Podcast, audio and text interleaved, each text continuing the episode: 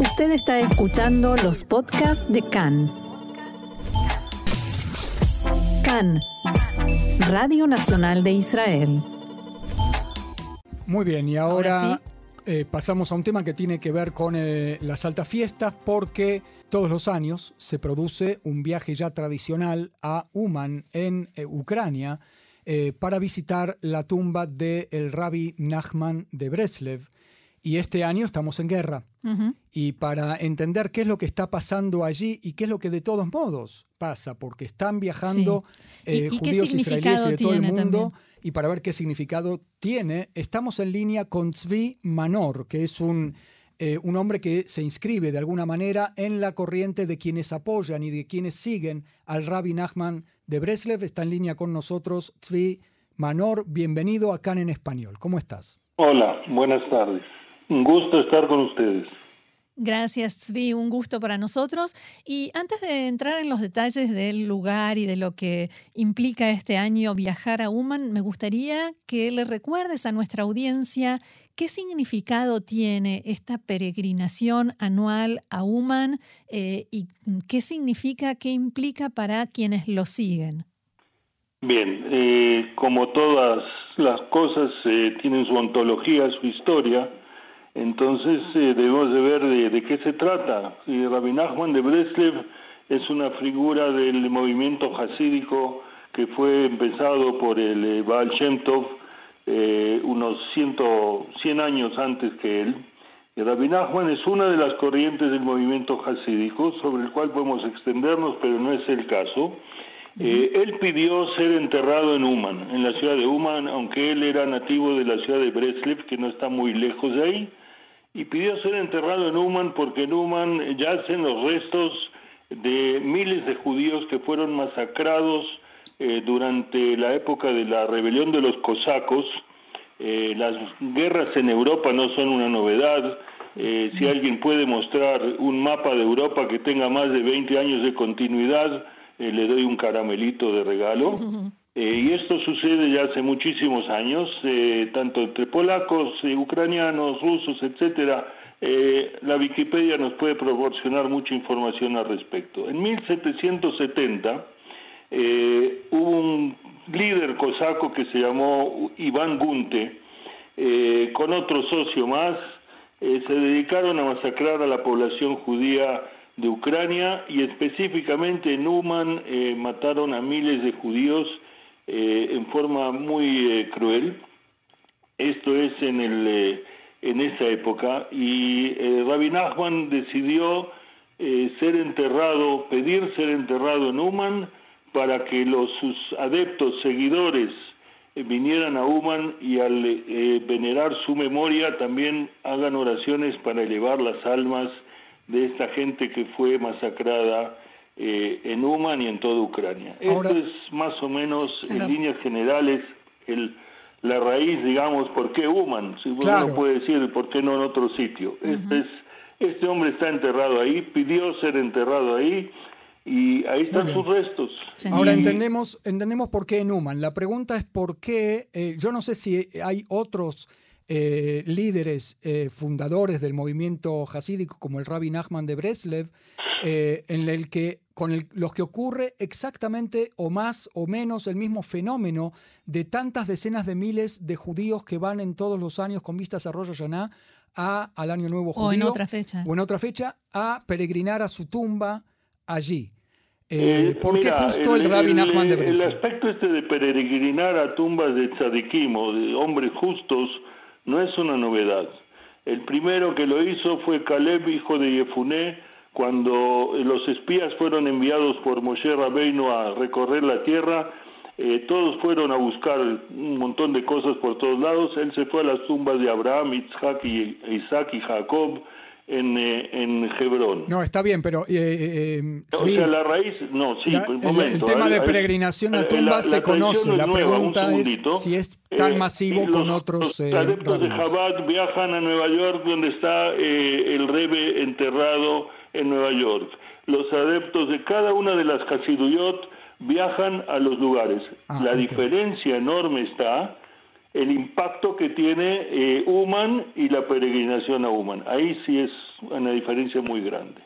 ¿La diferencia es cuantitativa, la cantidad de gente que va en, las mismas fechas?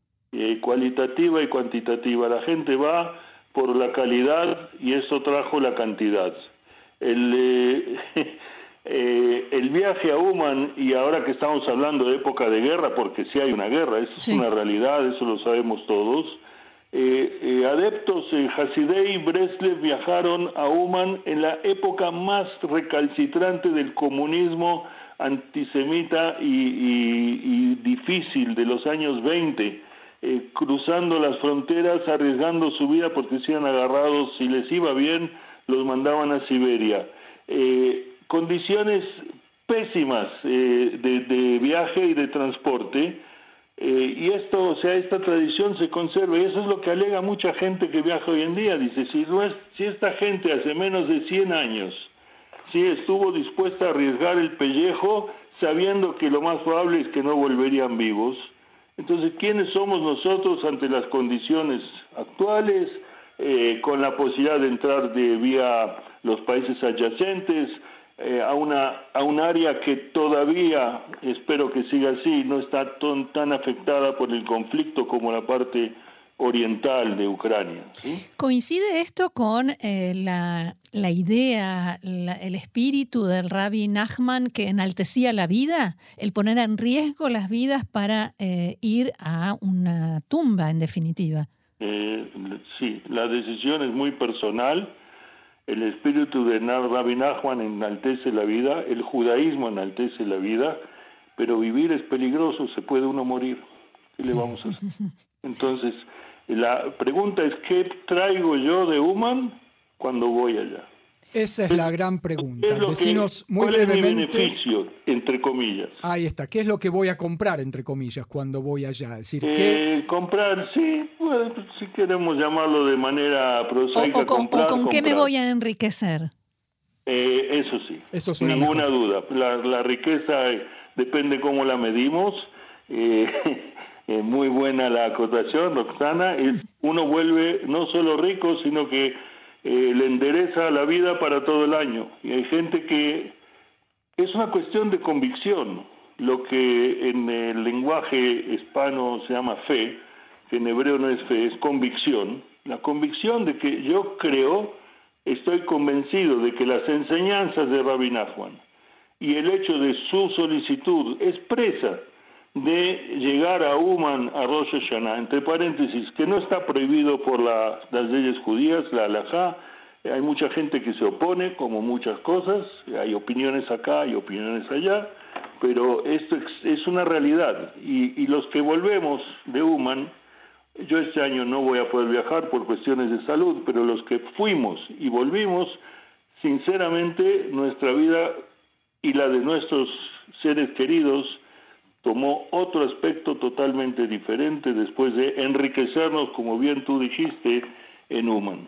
Sí, yo quiero insistir con este tema del riesgo, porque de tus palabras se entiende que apoyás de algún modo el hecho de ir este año también a Uman a pesar de que hay una guerra. Y si bien es cierto que vivir es un riesgo, si uno cruza una calle con, un el semáforo en rojo, tiene todas las posibilidades de que lo maten, pero si cruza en verde, tiene muchísimas menos posibilidades. Eh, con lo cual quiero decir que si uno va a una zona donde hay efectivamente una guerra, tiene más posibilidades de que lo maten. Es verdad. Eh, ¿Cuál sería la, lógica de esto, de, venerar la vida a, través de ponerla en riesgo? Es la misma lógica que trae a judíos a hacer aliá y vivir en Israel. Este no es un... Nosotros no estamos viviendo en el paraíso acá. La, la estación de radio de la cual tú transmites, ¿a cuántos metros está de zonas conflictivas? Poquitos. Casi cero. Entonces, digo, el tema este o sea, el tema este del riesgo, sí es un riesgo eh, y yo reconozco que no es fácil tomar una decisión de este tipo, dejar a la familia e irse a un lugar en el que hay incertidumbre. En Israel tenemos la ventaja que dependemos de prácticamente de nosotros mismos, ahí no. Y entonces, pero todo lo que se da allá, todo, todo el proceso que se da allá, eh, borra completamente el tema este del peligro y del riesgo. Si, si nosotros pudiéramos hablar de todas las obras de eh, bien que se hacen allá. Hay gente que viene prácticamente con el centavo al punto, como dicen. y, hay gente que tiene mucha plata y da dinero y alimenta a miles de personas eh, que vienen a, a Uman para la peregrinación. Eh, lo que nosotros llamamos en hebreo Ahnazat Orhim, ¿sí? hospitalidad. Hay centros de hospitalidad, que es increíble. Estamos hablando de 10.000, 12.000, 15.000 comidas tres veces al día. No es chiste. No. Entonces, todo esto, ¿cuál es el moto de todo esto? Sí, ahora este año la peregrinación es muy diferente por lo que ya estamos hablando de la guerra. Y la pregunta es, ¿qué noticias recibís de allá? ¿Qué es lo que está pasando allá? Me contabas que tenés un hijo que sí fue a mi visitar. Hijo está ahí. Mi hijo, estoy hablando de un hijo que tiene ya familia y, e hijos también. Eh, y él fue con un poco de suerte y viento a favor, dentro de poco tendremos nietos de sus hijos también. Bellato va en buena hora. Va, entonces, este, este muchacho que es dueño de una empresa, es una persona muy eh, centrada, él está ahí y se viajó hace una semana casi, y él nos manda, nos manda videos, nos manda fotos, eh, o sea, ellos no lo sienten. Eh, la única diferencia es que este año hay toque de queda, si no me equivoco, a partir de las 5 eh, de la tarde, porque ahí oscurece más temprano, ah, lo cual a mí me parece ideal, porque mi temor es menos los rusos y más los ucranianos, que no se distinguen por su filo judaísmo. Sí, pues. su amor a los judíos. Exactamente. Entonces, eh, el, y hay casos durante el año que gente va y tiene incidentes bastante desagradables.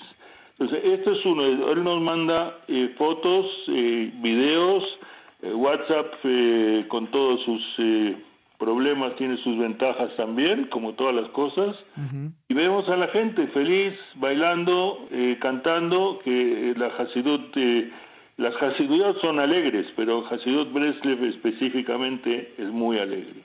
Ahora vamos a volver al Rabbi Nachman, eh, pero eh, no te contaba nada de la entrada, porque hasta ahora lo que suena es que está todo normal, salvo el toque de queda.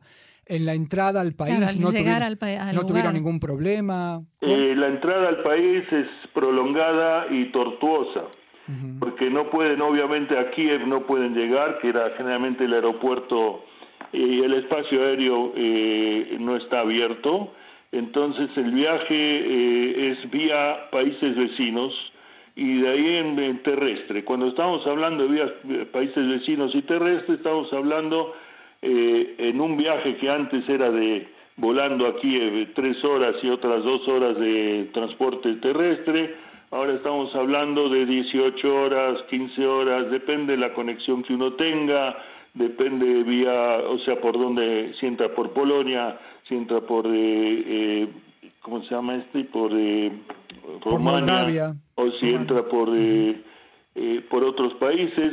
Entonces, la vuelta es más grande, ¿sí?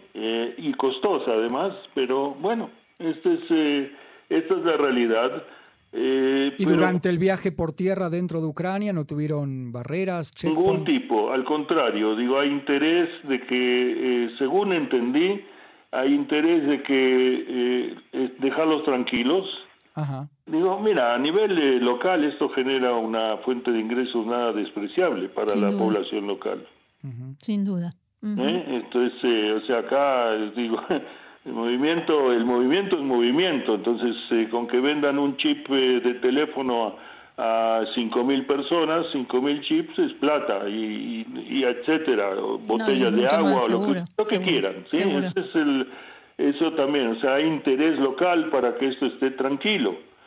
y, y, el aval este del toque de queda, eh, a mi modo de ver, es algo importante porque el problema es cuando uno anda más o menos suelto y puede encontrarse con problemas con la población local, no falta, así que esto a mí me aunque el, el entorno de la, de la tumba de Rabbi Nachman, nosotros estamos hablando de un radio de a lo sumo dos o tres kilómetros y en ese dos en esos dos o tres kilómetros se juntan los decenas de miles de gentes que vienen, no solo de Israel, de todo el mundo, entre paréntesis. Decinos en una palabra, para terminar con algo positivo, decía Rabbi Nachman de la alegría y de Rosh Hashanah, porque él eligió justo esta fecha para la peregrinación, ¿no? Voy a dar otro scoop. Muy cortito, Aval. Voy a dar otro scoop. El nombre de la reunión en UMA se llama Kibbutz. Ajá. El kibbutz, nosotros sabemos kibbutz es una institución agrícola y demás, pero el nombre del kibbutz fue tomado del kibbutz de Uma, de la reunión de los Hasidei Breslev en Uman. Esta es una. La otra, eh, Rabbi Nachman vive a través de sus escritos, Lekutei Moarán y los escritos de su discípulo fiel y seguidor Rabbi Natan de Nemirov que se llama Likutei Alajot. Estas dos obras máximas de estas dos personas son las que nos dan el conocimiento, el, la idea, la ideología, entre comillas, porque no es ideología, una pauta de cómo vivir y cómo conducirnos. Y una de ellas es que no hay ningún motivo en el mundo para estar decepcionado. La alegría tiene que ser nuestra base en la Torah está escrito expresamente, o sea, porque no eh, hiciste un esfuerzo para honrar al Creador con alegría y con un buen corazón. Y esta es la clave, esta es la clave. El, la luz que sale en las caras de la gente que llega a Uman después de Rosh Hashanah es indescriptible. Muy bien. Muy bien, Tzvi, Manor, muchísimas gracias por este diálogo con nosotros, por, por, explicarnos y darnos todos estos conceptos y cosas que incluso no sabíamos. Y también te deseamos Shanato Baumetuka. Shanato Baumetuka. Algún día quieren hacer, hacer alguna, algo más extenso sobre Rabbi Nachman y sus enseñanzas, a la orden, como dicen Por supuesto que ahí Con muchísimo gusto. Shalom. Gracias, un abrazo y Shanatova. Shanatova. Shanatova.